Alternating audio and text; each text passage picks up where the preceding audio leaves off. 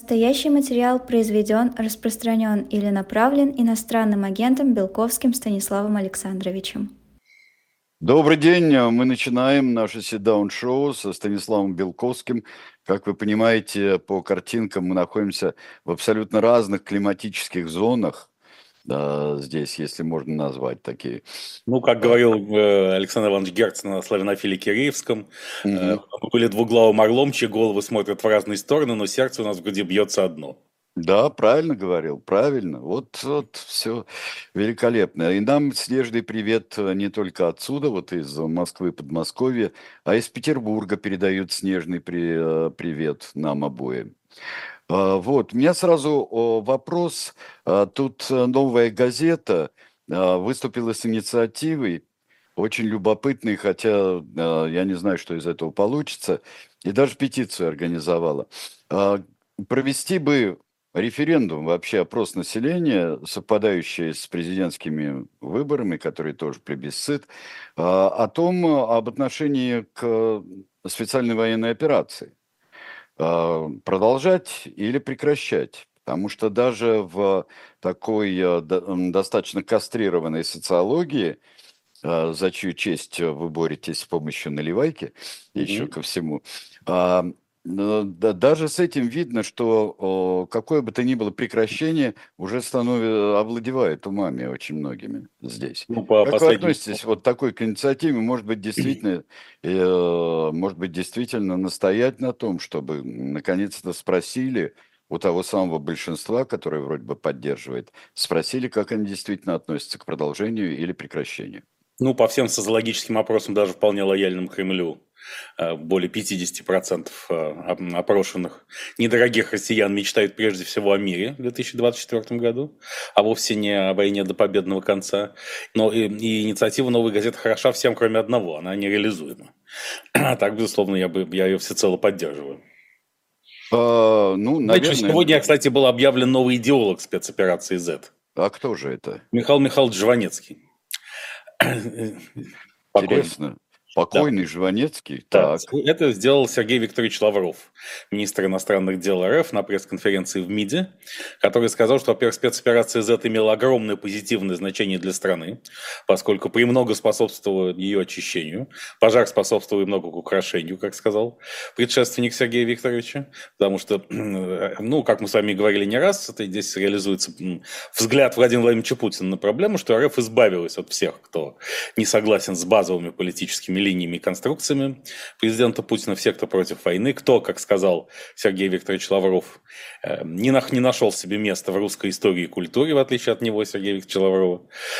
И, как, и дальше шла ссылка на Михаила Михайловича Жванецкого, что это он подтолкнул э, страну к спецоперации, безусловно, обосновав ее тем, что для э, сплочения русским нужна большая война. И вот как только, видимо, то есть проблема вся в том, что Владимир Владимирович Путин невнимательно читал Жванецкого где-то до 2013-2014 э, годов, а вот когда прочитал, Тут он и понял, что нужно делать. Ах, вот в чем, оказывается, вот в чем дело. Оказывается, вот в чем дело. Но э, мечта о мире, да, я понимаю, что вполне, конечно, сейчас э, и э, с помощью ни петиций, ни инициатив э, многого не сделаешь, да, вообще почти ничего. Но в том смысле, что сама, мне кажется, петиция могла бы в какой-то степени стать, стать ну, прообразом этого плебисцита. Ну, она могла бы стать объединительным таким проектом. Да, потому что я уверен, что миллионы людей подписали бы эту петицию, хотя многие бы отказались из, э, из страха.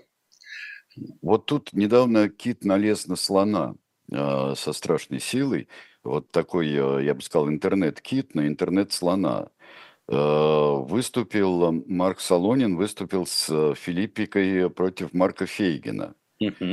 И последней каплей, которая, по собственному признанию Марка Солонина, его бесконечное терпение его э, доброту безграничную. Толерантность, как говорят. Да, да, и, и пробило. А, это то, что каким-то образом а, а, Фейгин предлагает устроить электронные выборы и даже выдать удостоверение тому, кого выберут все россияне выберут прям 17 марта по фейгинскому какому-то электронному голосованию.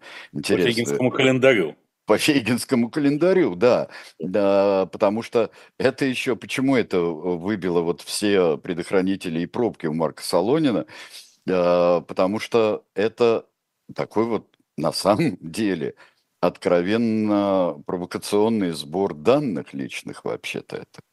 Ну, понимаете, любое, любое действие, в котором э, обозначаются живые люди, можно связать со сбором данных. И петицию, которую предлагает «Новая газета», тоже, не так ли? А, ну, а петиция, в которой есть новая газета, петиция, вообще петиции обладают, а, обладают очень серьезным, а, серьезным таким, я бы сказал, мерами защиты. Э, петиции обладают, и в ней можно и анонимно, сейчас не зря хотят привязать к координатам, привязать к месту IP наши. Вот все Э, вот. А, значит, это не очень возможно. А тут впрямую, ведь э, ты, ты же голосовать не можешь ни без паспорта, ни без там ИНН, СНИЛС или чего-нибудь еще. Это такая интересная штука. Ну, знаете, это тут, тут как две головы двуголового орла и палка о двух концах. Еще в свое время фонд борьбы с коррупцией меня Алексея Анатольевича Навального обвиняли в том, что то ли он недостаточно бережно относится к персональным данным людей, то ли специально их собирает с какими-то целями. ну, а то, что все оппоненты Кремля а, на всем протяжении нашей истории в первую очередь видят врага в себе подобным и участвуют внутри видовой конкуренции с большей яростью и страстью, чем в борьбе против Кремля как такового. Это тоже не новость. Да, потому что везде, везде чудятся какие-то шпионы, если Особенно если не выходит с, каким, с каким-то ярким инициативом. Я не знаю, какая степень защиты данных а, в проекте Марка Захаровича Фейгина, но совершенно очевидно, что в нынешней России, когда любой человек может отправиться в тюрьму, так сказать, за неправильно открытую форму рта, конечно, что-то подписывать официально открыто очень страшно. Это действительно так. И это ставит под сомнение репрезентативность любого такого проекта, будь то президентские выборы имени Фейгина или э, петиция новой газеты. Ну, Поэтому... да. А, ну, в принципе, в принципе, да, но а, во всяком случае я как-то да, к инициативе новой газеты, а, может быть, это потому что мои друзья, потому что я знаю их честность невероятную совершенно, превосходящую вообще всю мыслимую честность, то я к этому отношусь лучше. Вот, наверное, так. Ну, если пройдет, проект дойдет до какой-то технологии, до стадии реализации, конечно, будет грех его не поддержать. Ну, Тем более, что ответ на вопрос, который будет поставлен, совершенно очевиден. Если еще выбор между разными кандидатами в президенты не очевиден, то здесь-то все, все достаточно ну, очевидно. Ну, а выбор между разными кандидатами в президенты не очевиден настолько, что тут а, а, а забрал, извините меня за технический термин, образовался еще один а, срач вот, образовался.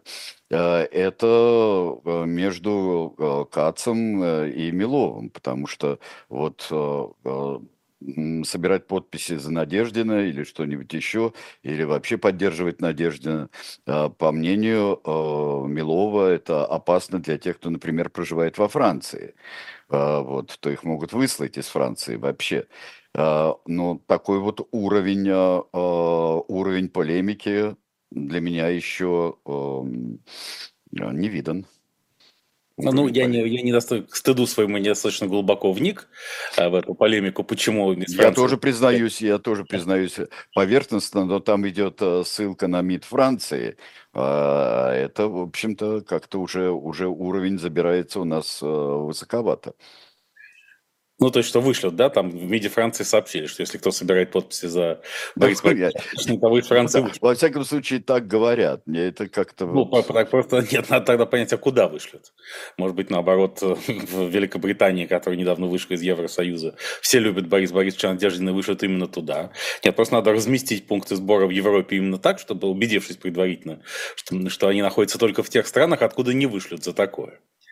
А потом, а почему, почему бы действительно не собирать подписи за Бориса Борисовича Надеждина в дружных странах, например, в Китае, в Индии, а, в Израиле, в конце концов, нет. И потом здесь, мне кажется, нет противоречий, потому что не так уж много подписей за любого из кандидатов в президента РФ можно собрать во Франции.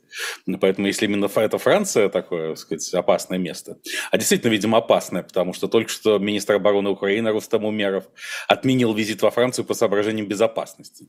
Я так и не понял до сих пор, в чем, в чем э, особая опасность этого дела, и почему это опаснее, чем находиться недалеко от линии фронта и под обстрелами а, собственной территории Украины, и чего мы не знаем по этому поводу. Но вот именно по таким соображениям. Может быть, многие еще испытывают э, цивилизационно-культурный шок, многие люди консервативного сознания от э, такого нашествия молодых геев руководства Франции, что, так сказать, при том совершенно открытых, да, но нового 34-летнего премьера Габриэля Атталя, который мало того, что открытый гей, так еще и этнический еврей, и православный христианин при этом.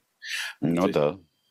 То есть мне, на, самом, на самом деле он представляет собой да, идеального священника РПЦМП, если называть вещи именами, именами по, по совокупности улик. Но, но, но впрочем, об этом... Причем как, э, скажем так, лояльного РПЦ, э, так и гонимого РПЦ. Ну, вот. даже лояльного, лояльного скорее, чем гонимого. Поэтому, но поскольку об этом не принято никоим образом говорить вслух, сказать, то действительно что-то... Франция стала каким-то местом повышенной опасности для любой несанкционированной активности, и с этим надо разобраться. Нет, не, сказать, не случилось ли чего. Как, как, как в анекдоте, обсуждавшемся нами неделю назад. Кстати, э, сказать, вопреки нашим с вами опасениям, Сергей Александрович, да. э, естественно, отца Алексея Уминского лишили сана. Да, лишили сана. Лишили сана. А, а как вы относитесь к тому, что он, э, что он просто взял и не пришел вообще на все эти заседания замечательные? Ну, как гласит псалом Давида, так сказать, э, блажен муж, который не ходит на совет нечестивых. Что было приходить? Ну, и поскольку отец Алексей совершенно очевидно не хотел использовать происходящее как повод для громогласных заявлений, о чем он сам сказал, э, любой другой смысл в его визите на это на заседание. Да и то, да и то бы это, отсутствовал. Это такое, как э, э, делать там э, какие-то заявления, э, которые никто не услышит или вообще что-то, это себе дороже. Ну, их бы, безусловно, слышали, но его линия понятна. Он, он не собирается быть э, лидером оппозиции, грубо говоря, вступать в, в открытую борьбу с, даже с РПЦМП, с которой, собственно, он, например, в отличие от протодиакона Андрея Курева, никогда и не воевал. Он всегда придерживался некой отдельной позиции, э, э, особенно отдельной на фоне той трансформации, которая РПЦМП проходила в, при, при Владимире Владимировиче Путине. Да? Но не, нельзя сказать, что он был каким-то церковным диссидентом или, или врагом еще на начале, ни в коей мере. Но... Мне кажется, что позиция позиция как была, так и остается, позиция отца Алексея Уминского, она чрезвычайно аристократична.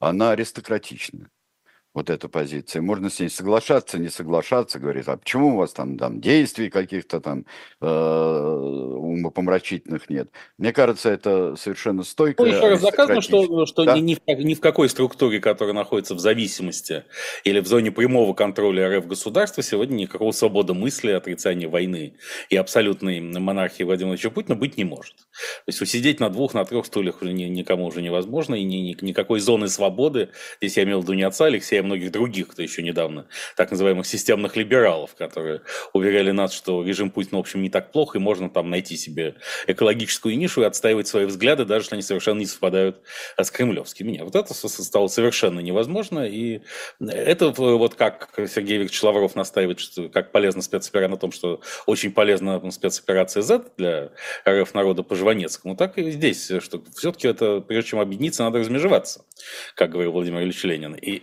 действительно, тут ну, то, что уже нельзя молиться за царей, это хорошо, а не относительно, так сказать, что то иногда там до обеда можно, после обеда нельзя, да и вообще, так сказать, царь это сбил младенцев, но не очень много. Вот то, что эти, эти соображения уходят в прошлое, это действительно обладает очистительной силой, очистительным эффектом, как правильно указывает, хотя и по, по другому поводу Сергей Викторович Лавров. Да, ну, насчет э, всего, насчет выступлений, тут э, нежданно-негаданно, э, ну, очень сильно за, забунтовал, я бы сказал, Башкортостан. А вот э, вы следили за этой историей? Ну, кто же за ней не следил? Телевидение, телевидение официальное за ней не следило. Нет, это я, я понимаю ваш скрытый упрек, что я не очень проследил за полемикой Максима Каца и Владимира Милова, но э, Астант это уже другое. Ну да.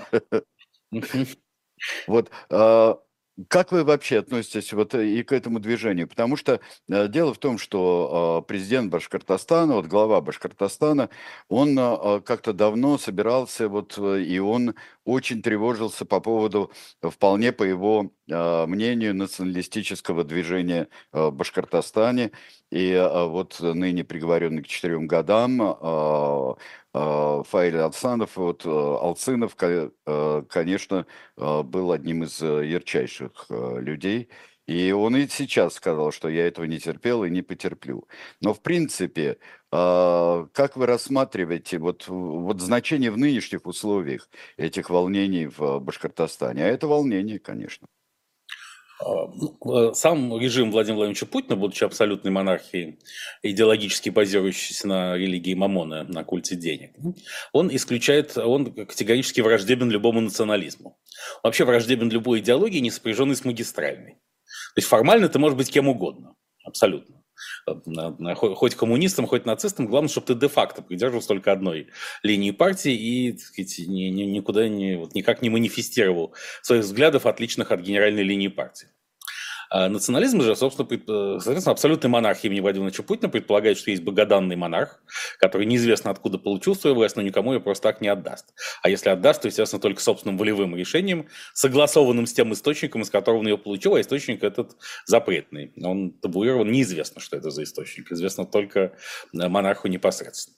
А национализм же и построена на нем национальная демок... национал-демократия, модель, принятая в многочисленных национальных государствах современности, которые начали складываться после 30-летней войны Вестфальского мира, а потом еще более интенсивно после наполеоновских войн и вообще на руинах империи по итогам э, мировых войн. Они предполагают, что источником власти является нация, как сообщество политически и культурно однородных людей. Это в корне кардинально противоречит философии РФ государственности при Владимире Владимировиче Путине, поэтому всякий национализм враг Кремля, и особенно как не раз публично и совершенно серьезно говорил Путин, в первую очередь русский национализм. То есть у человека не должно быть никакой идентичности, какой, кроме как идентичности принадлежности к путинскому государству. Поэтому Но это... оно как-то с, а, все более и более начинает иде, идейно совпадать э, а, с русским государством. А, Нет, При... это, это только ситуативно в отдельных случаях, когда э, существованием русского государства в истории можно оправдать какие-то территориальные претензии или внешне, внешнеполитические военные ходы. А там оно и становится исламским прекрасно, а надо будет, так сказать, и буддизм пойдет в дело ярко выражено, если нам нужно будет защитить буддистов где-нибудь, да хоть на той же, в той же Украине. Вдруг неожиданно может выясниться, что уже всех защитили, но буддисты все еще так сказать, страдают под гнетом укронацистов, и их нужно срочно вызволить откуда-нибудь э, из подпольных датсанов, где они скрываются от превосходящих сил противника во главе с Зеленским и Залужным. Поэтому ну, все, все остальное это только э, это оперение. Это, это разные костюмы, которые Гудвин от великий и ужасный может надевать в разных ситуациях, э, в разные платья, представать в них по, для, для обоснования абсолютно тех или иных прагматических задач, но не потому, что это носит какой-то самоценный, самодавляющий идеологический характер. Поэтому, естественно, борьба с национализмом в национальных республиках будет продолжаться. Ну, ну, ну как всегда будут какие-нибудь декоративные националистические структуры типа антисионизм, Низкого комитета советской общественности, ну, сказать, представлявшего типа интересы советских евреев, явно не желавших ехать в Израиль. А, помните анекдот, как э, Рабинович отправился в командировку в Европу, значит, и там привет из, свободной, привет из свободной Болгарии, Рабинович.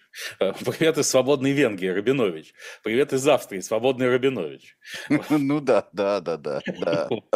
Вот, так сказать, поскольку Рабинович совершенно не мечтал о свободе, значит, антисионистский комитет представлял такие же будто националистические официальные структуры при властях, э, особенно национальных республик. И тут, конечно, самое главное не допустить никакого оформления русского национализма. Не случайно, если мы посмотрим сейчас, на, оглянемся назад и вспомним, что когда возникла статья 282 Уголовного кодекса РФ, антиэкстремистская, лет 15 назад, да, значит, почти 20 лет назад она возникла. И надо сказать, что так, когда она возникала, то а, многие системные либералы, даже не системные правозащитники поддержали эту статью. Сказав, что, дескать, ну все, это же будет статья против плохих людей. Потому что такие статьи всегда, так сказать, начинаются против плохих людей, а заканчиваются на самом тебе. Это никому никогда в истории в голову не приходило. Это классический случай, когда в руки истории только в том состоят, что их не нужно изучать. И, и первыми, первыми под раздачу попали именно русские националисты. И эта опасность всегда воспринималась Путиным обостренно. И вспомним 2010 год, сбор э, футбольных фанатов на Манежной площади после убийства болельщика Егора Сверидова когда Владимир Владимирович Путин, чтобы утихомирить это, там собралось 10 тысяч человек, по тем временам очень много, для несанкционированной акции. Собственно, по нынешним временам это вообще бесконечно много, а по тем временам просто много. И э, Болотные площади, проспект Сахарова, конечно, были гораздо более э, многочисленными, но это были санкционированные э, акции. Это была несанкционированная, то есть со, со всей вытекающей отсюда физической опасностью для ее участников. И тогда Владимир Владимирович Путин лично приезжал на могилу Егора Сверидова. Он был, правда, не президентом, а премьером, но кардинально это ничего не меняло. А, невозможно себе представить, что он, например, приехал на могилу Бориса Ефимовича Немцова. А вот тогда для, для утихомиривания ситуации действовали и использовали такие шаги, после чего все равно всех посадили, ну, то есть всех активистов. Движение – это стандартный прием. Для, для, для утихомиривания сделать вид, что Кремль идет на какой-то диалог и готов к компромиссу, потом этот компромисс совершается на условиях Кремля, и потом активистов сажают, как это было, например, во время волнений в Хабаровске в связи с арестом Сергея Ивановича Фургала, э, тогдашнего губернатора Хабаровского края. Поэтому, да, нет, нет, национализм, безусловно, это с, точки зрения Путина и Кремля большой зло, и все руководители этнических э, республик в составе РФ будут с ним бороться не на жизнь, а на смерть, чем, безусловно, породят новую волну этого национализма. Сначала полуподпольного, а потом э, на каких-то сме- исторических сменах, переломах и изломах этот национализм попрет изо всех щелей. Но, с одной стороны, почву для национализма э, каким-то образом э, все-таки э, и вспахивает, и удобряет Кремль. Э, например, явно совершенно даже национализм, регионализм, явно совершенно предпочитая а, призывать на свою спецоперацию, а, призывать людей из а, республик, из дальних краев, и миновать каким-то образом центры. Центры и столицы, и средне, среднероссийские области. Вот с одной стороны. А с другой стороны, интересные законы о факультативности языков. Это, ну, примерно как, так же, как э, Александр III э, своими замечательными действиями, изучение польского языка только на русском языке, например, разрешение и э, бобриковские дела даже в Финляндии. А вот это, это тоже, это почва, я бы сказал, становится более тучной для национализма. Несомненно, вскармливаются новые поколения националистов таким образом, просто пока они не будут на поверхности перед угрозой репрессивного аппарата. Но если и когда репрессивный аппарат ослабнет, как это было в позднем Советском Союзе, тут-то все это предстанет во всю мощь, а, потому что люди вспомнят о своей национальной идентичности, что она абсолютно не тождественна факту принадлежности вот к этой путинской системе и модели государственности. И тут э, неоднозначные весьма высказывания позволяют себе и представители близкого окружения Владимира Владимировича Путина.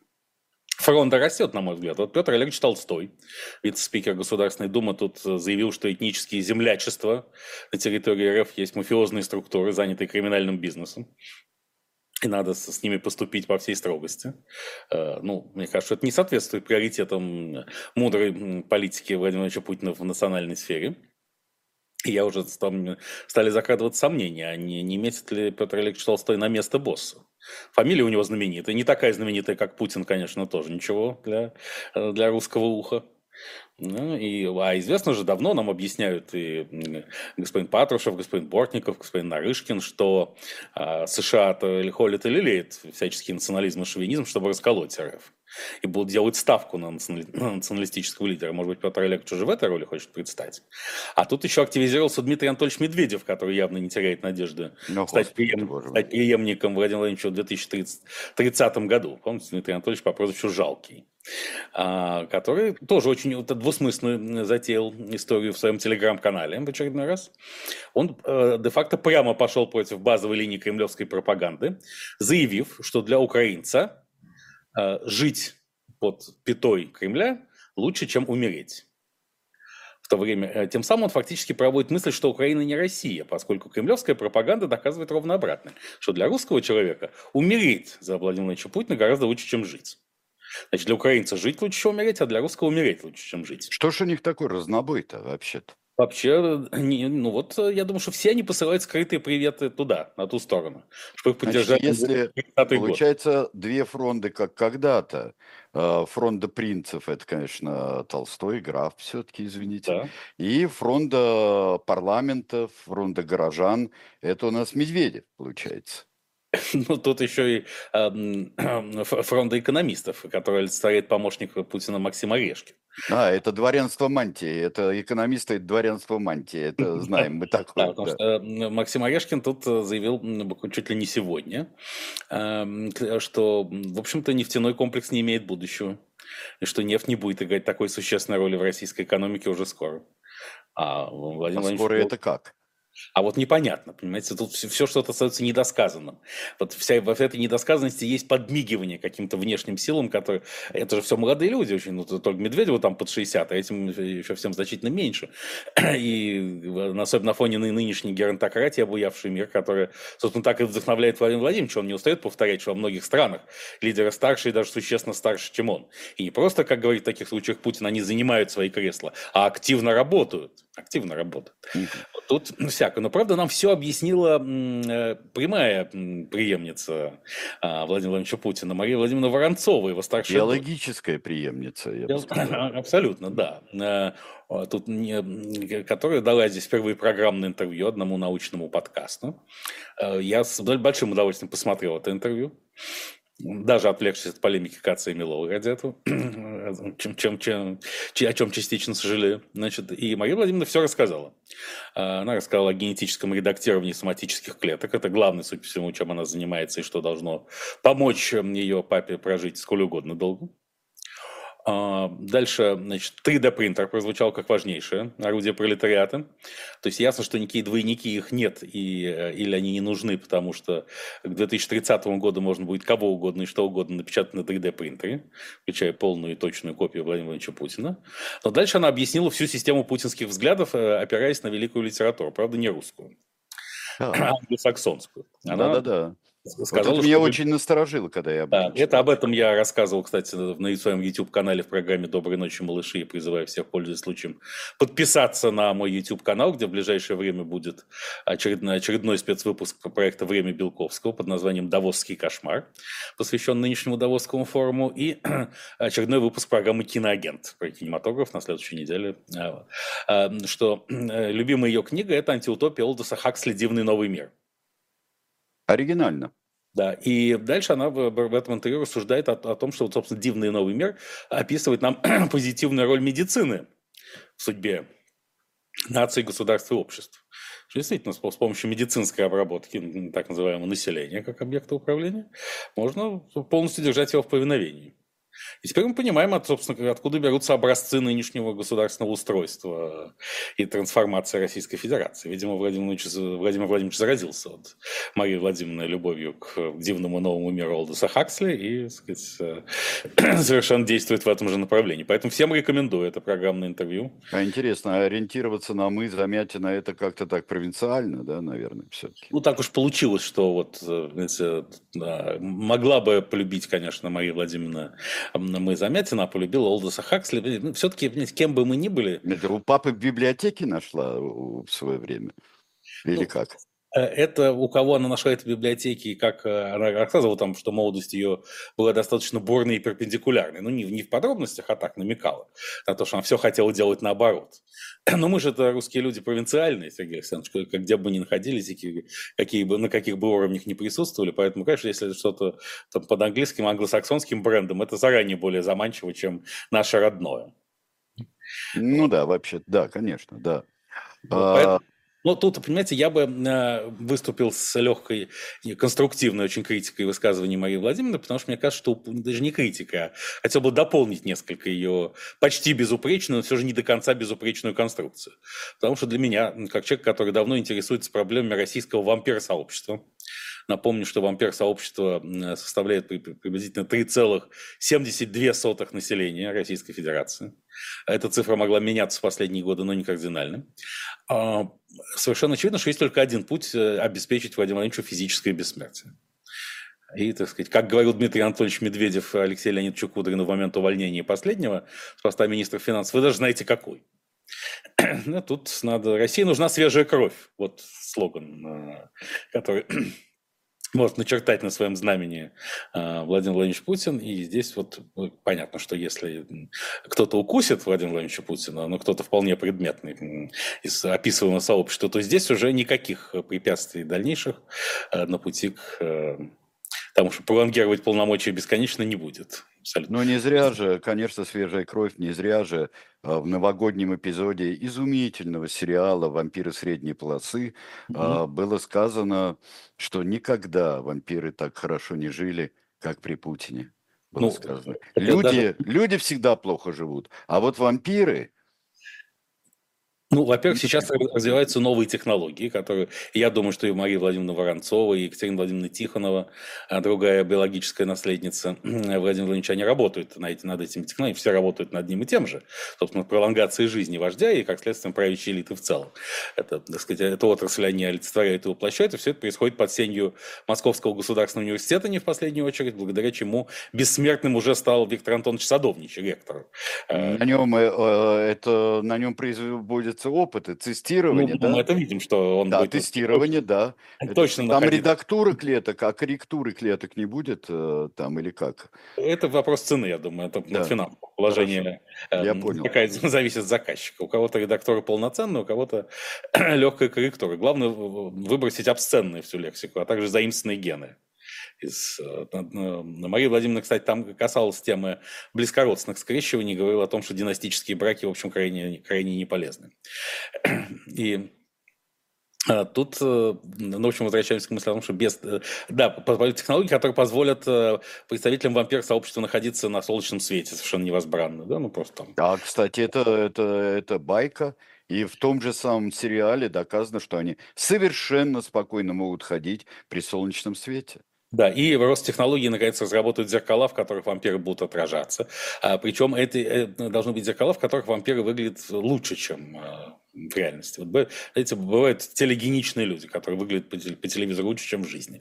Вот такие также зеркала должны показывать представители вампир-сообщества. То есть нужно все-таки пойти навстречу 3,72% э, процента РФ населения. Это даст, конечно, совершенно невиданные плоды. Да. А я, я бы сейчас прервался для того, чтобы вам очередной раз. Э, мир-то какой прекрасный, замечательный, но вообще-то э, существует э, и мировой порядок, мировая политика, и мировой беспорядок, который надо привести в порядок. И обо всем этом книжка у нас, несколько экземпляров еще остались, книжки Киссинджера, друга нашего, со Станислава Александровича, ближайшего, вот которого мы оплакиваем уже некоторое время. Сначала поздравляли, потом оплакиваем. Так что, пожалуйста, эту книжку. И э, у нас еще э, продолжается проект, и уже материализуется следующий выпуск э, графического романа «Спасти», серии «Спасти», «Спасти княжну Тараканову». Открыт предзаказ. С 15 февраля уже тем, кто заказал, будут высылать э, княжну Тараканову и все Алексея Орлова и всех персонажей этого э, замечательного графического романа. Так что, пожалуйста, шоп «Дилетант Медиа», не забывайте и заходите туда. Пользуйтесь. Пользуйтесь, пока все есть. Вот. Вот так что у нас все. Ну, я таким цветущим многообразием, такой цветущей сложностью предложения похвастаться не могу, поэтому все же призываю смотреть регулярный YouTube-канал Белковский, особенно обращаю внимание не только на Давосский кошмар, который случится в это воскресенье, но и на следующую неделю с киноагентом, в котором я уже буду не один. А у меня будет очень важный соведущий. А какой? Пока спойлерить не будем, как сказали бы наши молодые коллеги. Вот э, Денис как-то говорит, что наш э, вот с Белковским Киссинджер подонок и жулик. Ну как ж так? Нет, Как ну я, я бы так не сказал, по-моему, Еще как... мы с Белковским еще башмаков своих не износили после того, как Киссинджер скачался, а вы такие вещи говорите. Да, но мы как... Надо было при жизни говорить. По другому вот классику. Что. Сначала мы поздравляли Киссинджера, потом оплакивали, потом решили совместить. Но я согласен, что к э, к концепции реальной политики, реальполитик, э, не придуманный, правда, но развивавшийся Хенри Киссинджером, есть определенные большие вопросы, и во многом а политика компромисса с тиранами и а, приравненными к ним лицами привела к сегодняшней хаотизации, к кризису миропорядка и Четвертой мировой войне. Э, что не умаляет, естественно, огромного исторического масштаба и значения личности Хенри Киссинджера, который еще не скоро будет забыто человечеством. А, Четвертая мировая война полыхает, э, и еще один фронт открывается. Ирак, Иран, Пакистан. Вот этот фронт совсем уже открывается снова. Да, ну Или как это ты всегда было? Это, это, это, нет, замороженные какие-то конфликты были всегда. Ну, собственно, на границе Ирана и Пакистана тоже есть всякие террористические сепаратистские группировки, которые, которые то хотят отделить э, районы, плотно населенные суннитами от Ирана, то на, в Пакистане навести шорох. всегда было есть, но мы видим, что все эти столкновения носят, если не фейковый, то полуфейковый характер. В общем, так арабский мир и не поддержал Хамас толком. Что угроз-то много, да, ну, сказать, но даже Хизбалла, в общем, ничего существенного пока тьфу тьфу тьфу конечно, а, не сделала на севере Израиля. Хотя сейчас Израиль хочет, мне кажется, спровоцировать какой-то конфликт, чтобы все-таки вытеснить Хизбаллу за реку Литани в исполнении редкой разумной резолюции Совета Безопасности ООН номер 1701 от 2005, кажется, или 2006 года. Вот. Э, Иран с Пакистаном обменялись ударами, но при этом как-то тоже очень дипломатично, и Пакистан даже сказал, что нанес свои удары со всем уважением к территориальной целостности целостности и суверенитету Ирана. То есть, типа, большой, видно, что большой войны на новом уровне никто особенно не хочет. Хуситы стреляют по американским кораблям, но так, чтобы не очень их утопить. А американцы отвечают йеменским хуситам, этому движению Ансар Алла, но так, чтобы их не уничтожить.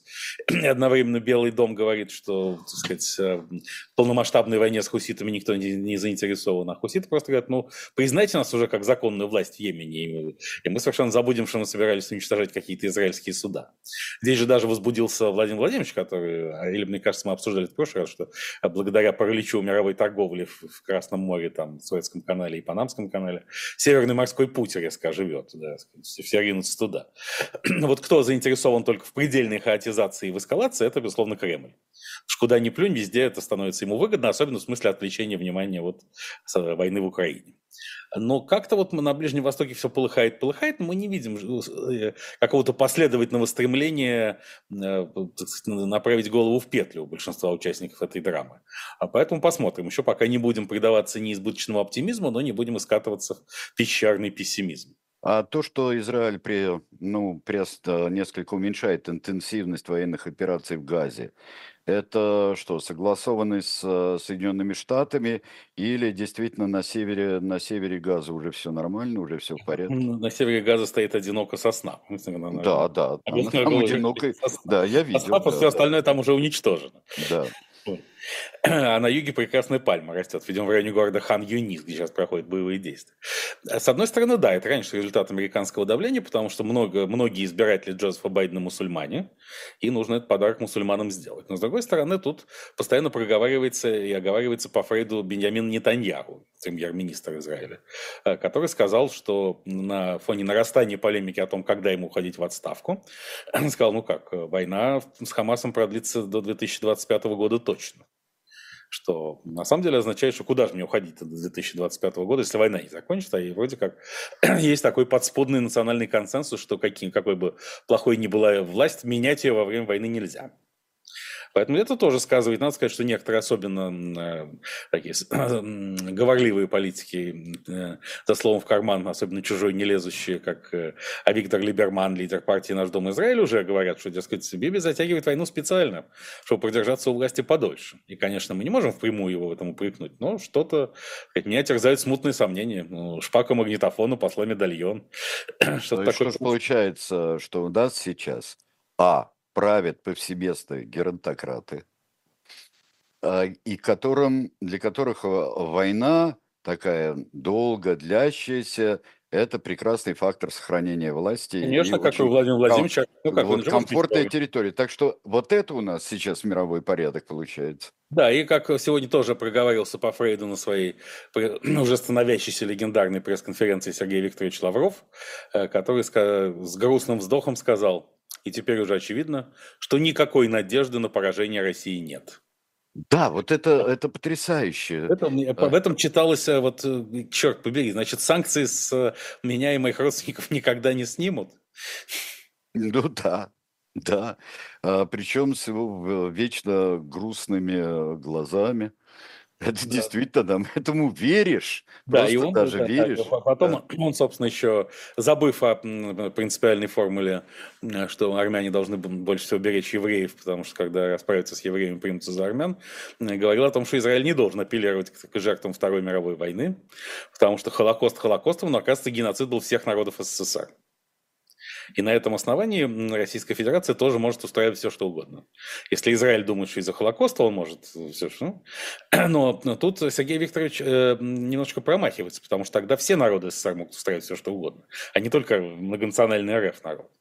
Значит, и украинский народ, и как, как казахский народ, узбекский народ, казахский народ, эстонский народ, Э, и так далее и тому подобное. Да, поэтому тут это очень зыбкий лед, и, в общем, вовсе не факт, что такая формула будет исключительно выгодна Российской Федерации. Но вот это то, что надежды нет никакой, ведь это то, что вообще надеяться ни на что не нужно, это во многом было позитивным посланием Владимира Владимировича Путина миру. Потому я помню еще в 2004 году, перед революцией в Украине, когда российские, кремлевские точнее, политтехнологи обеспечивали предвыборную кампанию Виктора Федоровича Януковича, там было много интересных находок. Одна из них был слоган Януковича «Надежда хорошо, надежность лучше». Надо сказать, что этот слоган э, во многом раскачал ситуацию в направлении революции, потому что э, надежность вот такого авторитарно-коррупционного режима никому была не нужна.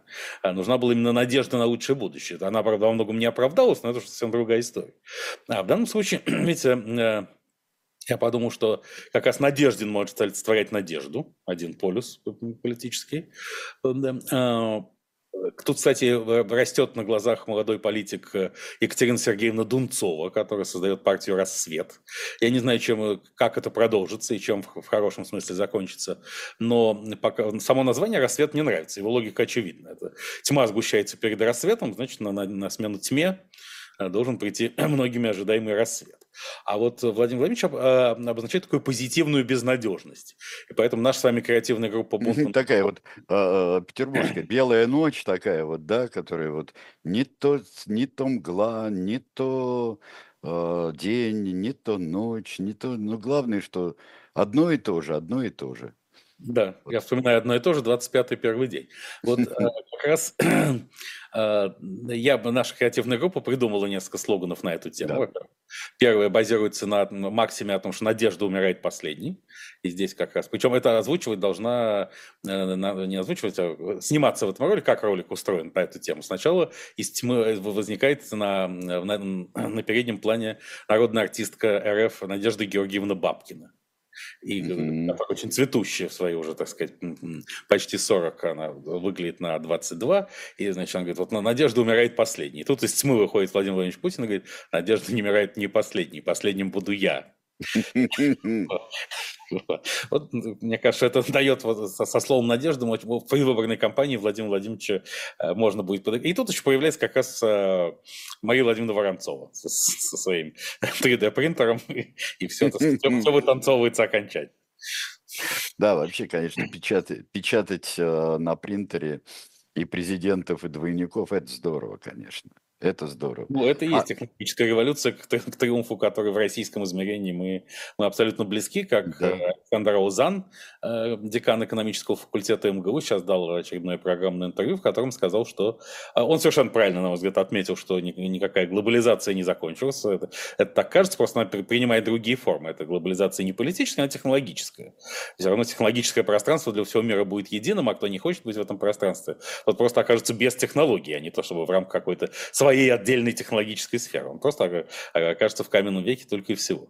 Э, вот. Но также он заметил, что в условиях полного отсечения РФ от, от, технологии, от мировой технологической сферы Россия спасет какой-то что-то, что типа левши, подковавшего блоху. Что, какое-нибудь такое уникальное открытие, э, внесистемное, перпендикулярное, присущее русскому духу.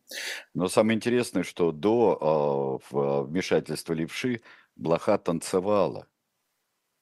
Ну, Она э... перестала танцевать вообще ну, и что бы то ни было делать. ты все пел это дело, так поди же попляши.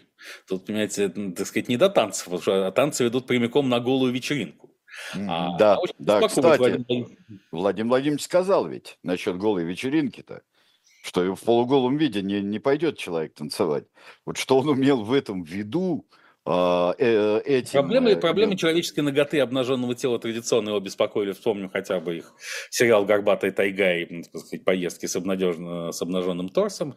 Но здесь еще же Владимир Владимирович понял, в чем главное зло евроатлантической цивилизации. Это в нейтрально-гендерных туалетах. Да, у стены этого сортира, я уже давно говорю, что это вот какая-то украсит юмор и сатира, что это какая-то уже совсем уже а, подростковая штука. Ну, понимаете, сортир изначально был э, сакральным объектом для Владимира Владимировича Путина, потому что первый да, мем, который потому он что а, рецепт замачивания, в замачивания в сортире, рецепт этот был первым практически. Да. И, понимаете, поскольку вот э, как психоаналитик-самоучка, но уже с большим опытом, я как могу это проанализировать поверхностно? Понимаете, Владимир Владимирович вообще такой человек убегающий, да? У нас там нет, меня там нет. Он любит, так сказать, прятаться за какими-то ширмами географии или истории, обстоятельств, определений, дополнений. Ну, он-то такой, так сказать, ускользающая натура. Это ему очень свойственно. А как только случается какое-то э, острое событие, какая-то катастрофа того или иного значения, он исчезает, как правило, на неопределенный срок. Будь то там, гибель атомной подводной лодки Курск, Нордост, Беслан, его нет. Ну, потом он всплывает, когда, эм, прошу прощения за неудачно здесь параллели с подводной лодкой, когда ситуация уже разрешилось в ту или иную сторону. При этом я не говорю, что он никак не участвует в разрешении. Участвует, конечно, но в публичном пространстве он не находится а, никаким образом. И, а, то есть он всегда любит в каких-то сложных ситуациях убегать в закрытое такое табуированное пространство. И вполне возможно, что в школе и туалет и был таким табуированным пространством. Например, хотят Владимир Владимирович Путин вызвать к доске он рассказал что-нибудь про великую... Мария Ивановна, можно выйти, да? Да, и, а и куда, и куда же, да. делая, что же происходит с Владимиром Владимировичем? В туалет. Вот почему это вот... Э, и нельзя же в нейтральный гендерный туалет бежать. Уж там могут быть девочки. А это и девочки потом расскажут учительнице, что Володя это самое. Да еще и заподозрить его в чем-нибудь. Нет. Вот мне кажется, что-то такое из детства и, и породило его повышенный интерес к, к туалетной тематике в принципе. Но особенно вот становится ясно, что люди даже из Европы возвращаются в РФ, потому что не могут вынести нейтрально гендерного туалета.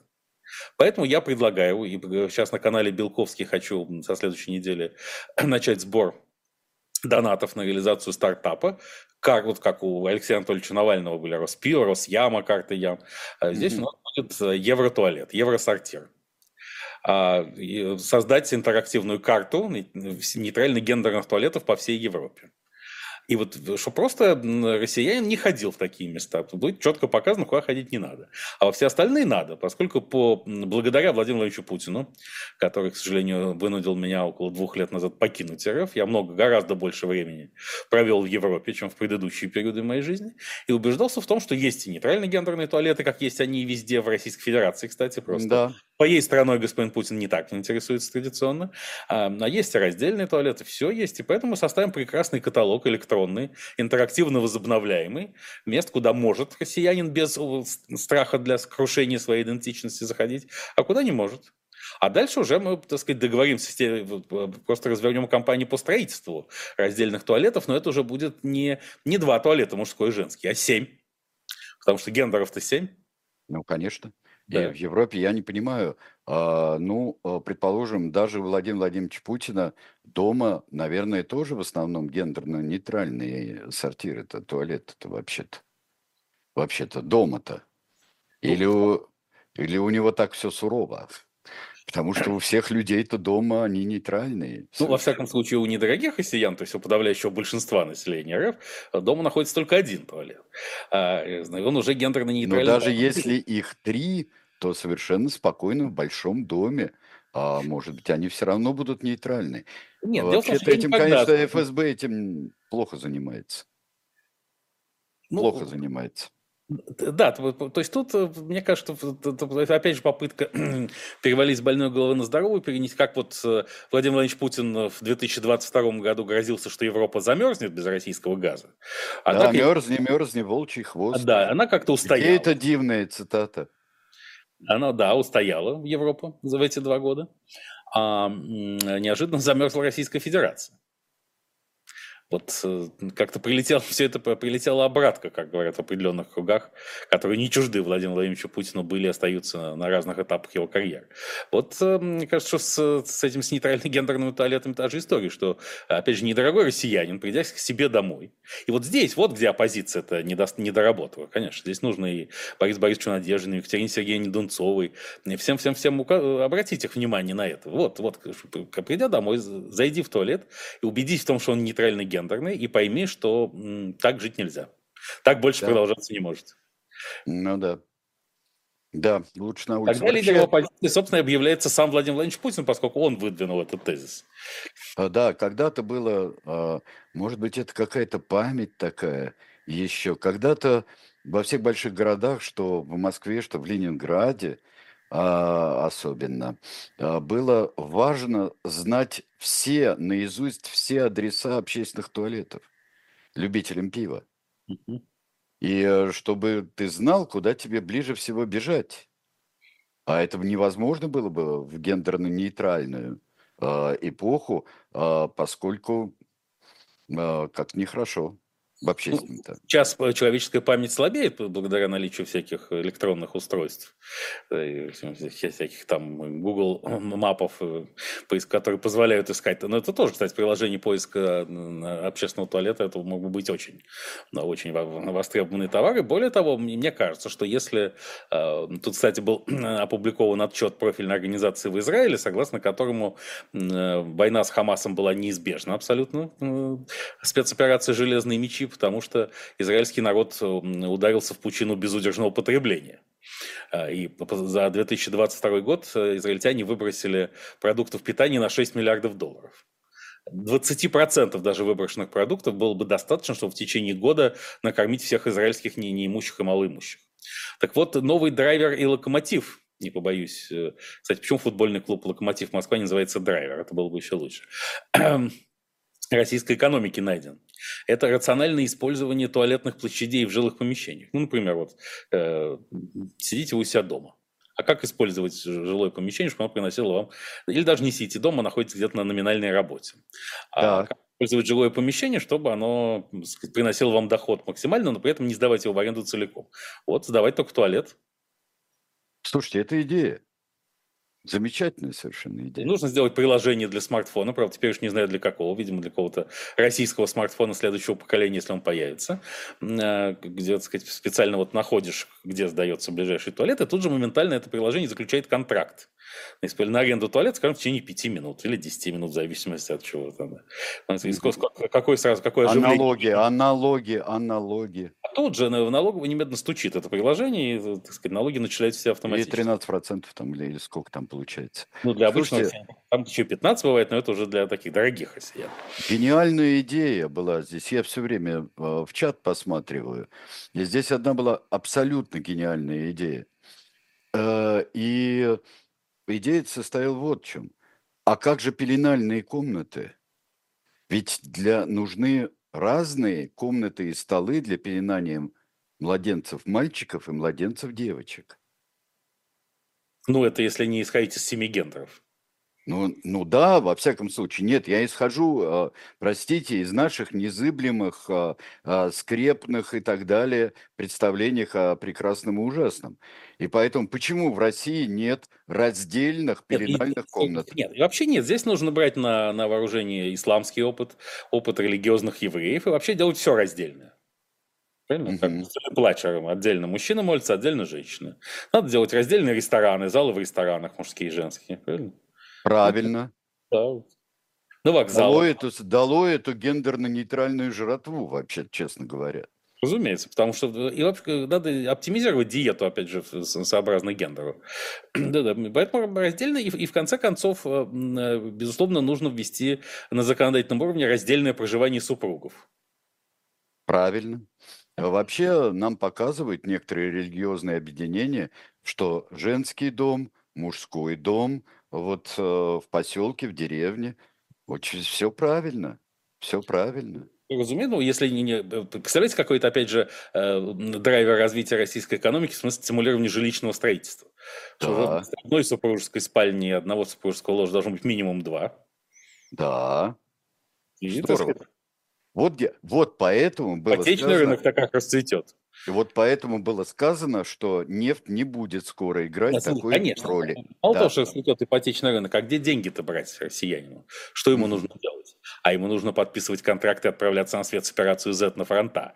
И это решает проблему раздельного проживания еще и в том смысле, что когда недорогой россиянин не возвращается с украинских фронтов, а остается в сырой земле, там сказать, обеспечивается полная, в спальне его находится только женщина. Да. Никакого смешения, никакой ген гендерной нейтральности уже не будет точно. Вот здесь э, Занна Скворцова э, возмутилась семью гендерами. Ну как же, ну вот в нашей стране никогда такого не будет. Да мы знаем, что не будет. Насчет никогда не знаю, но не будет ничего, это точно совершенно. Вот. Ничего, ничего и не было, как сказал Антон Полчехов. Ну, здесь да, надо, в этом высказывании надо уточнить, уточнить все понятия, включая нашу страну. Но, да. кстати, э, сегодня Сергей Викторович Лавров, я не устаю апеллировать его пресс-конференции, потому что она действительно... Большое впечатление, большое впечатление. Да, она выдающаяся и содержательная, и эстетически. И он, касаясь армяно-азербайджанского вопроса, а тут, э, тут тоже по Фрейду происходит, потому что недавно Сергей Викторович сказал, сказал про Владимира Александровича Зеленского, что Зеленский предал собственный народ и даже два собственных народа имею в виду украинцев и евреев. А почему Сергей Викторович так чувствителен к, этой, к этим тематикам? Потому что он сам этнический армянин, и то, что Российская Федерация слила Армению и поддержала полностью Азербайджан и Турцию в недавних известных событиях, конечно, не может его не коробить. И он должен как-то с этим уживаться и внутренне примиряться. И вот он э, э, разгромив евреев и запретив им апеллировать Холокосту, при защите, причем при этом он сказал, что израильтяне не должны апеллировать Холокосту. То есть он как бы mm-hmm подчеркнуть, как будто бы израильтяне существовали во время Холокоста вместе с Израилем. Он начал говорить о коридоре между Азербайджаном и Нахичеванью, и о Зангизорском коридоре, и объяснил, в чем там все главное, что а, почему, зачем нужен этот коридор экстерриториальный, потому что его должны охранять войска ФСБ РФ в соответствии с соглашениями от, там, от ноября 2020 года. А если они их охранять не будут, то уже и не важно что все, все, все товарные потоки на всех должны сидеть ФСБ РФ, иначе это ненадежные товарные потоки. А, и тут я подумал, само название, сам бренд «Зангизорский коридор» навел меня на мысль, что к охране коридора Армения и Азербайджан могут привлечь Израиль. Он mm-hmm. может а, вот этот, обеспечить этот экстерриториальный коридор, и коридор поэтому может называться Зайгизунский коридор. Зайгизунский коридор будет отлично. И, и тогда принцип, принцип того, что берег, больше всего берегите евреев, потому что потом примутся за армян, будет реализован, правда, на практике. И вот, наконец, Израиль выйдет из узких региональных рамок, придет на Южный Кавказ. А известно, что Израиль вообще союзник Азербайджана, они вместе там борются с Ираном всячески. Но он же не может не быть и другом Армении в определенной степени. Опять же, исходя из, из общности исторических переживаний и геноцида. Поэтому Зайгизунский коридор, мне кажется, эту революционную модель нужно обсудить как можно быстрее. Да, Зайгизунский коридор, ну, когда немножко там схлынет э, в газе, я так думаю, вот можно будет обсуждать это все. Можно будет обсуждать. Очень хорошо, спасибо. Масса, масса всевозможных ценных мыслей. А, я хотел бы маленький анонс сделать на завтра, потому что у нас в 18 часов, вот здесь говорили, что надо петицию о том, что в очередной раз захоронить Ленина, потому что 21 будет 100 лет со дня смерти Ленина. Завтра у нас будет об этом программа «Дилетанты», и будет а, Александр Шубин у нас в гостях, чему я очень рад. Давно мы а, Я, кстати, не, предлагаю не вопрос для, в качестве креативного вклада вопрос в э, референдум новой газеты. Вопрос должен звучать так. Вы хотите захоронить Владимира Ильича Ленина или продолжать спецоперацию Z бесконечно? Вот так вот. Можно и так. Или другое. Да. Ну хорошо, дорогие друзья, а, всего вам доброго, а, до свидания. Мы каждый четверг встречаемся с Станиславом Белковским. До свидания.